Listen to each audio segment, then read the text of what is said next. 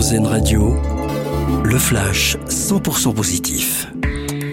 Comment protéger les forêts tropicales? C'est la question au centre du One Forest Summit, un sommet qui commence aujourd'hui au Gabon, à Libreville. Il réunit plusieurs chefs d'État et de gouvernement, notamment Emmanuel Macron.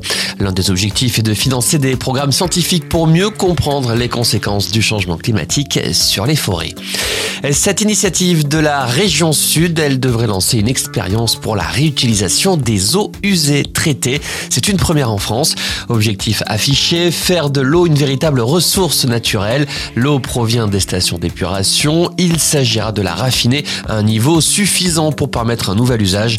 L'irrigation agricole, le nettoyage des rues ou des espaces verts ou encore le remplissage des retenues d'eau pour de la neige artificielle dans les stations. Un grand monsieur, une légende, les hommages du monde du football se multiplient après l'annonce de la mort de Juste Fontaine, un joueur qui a profondément marqué son sport dans les années 50-60 avec Reims, mais surtout avec l'équipe de France. Il détient encore à ce jour le record du plus grand nombre de buts marqués en Coupe du Monde, 13, un record daté de 1958 qui tient encore et qui risque même de ne jamais être battu.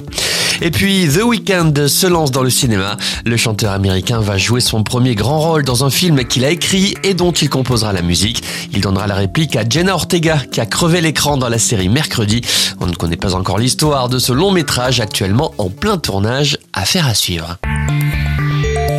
Vous venez d'entendre le flash 100% positif d'Airzen Radio. Une autre façon de voir la vie.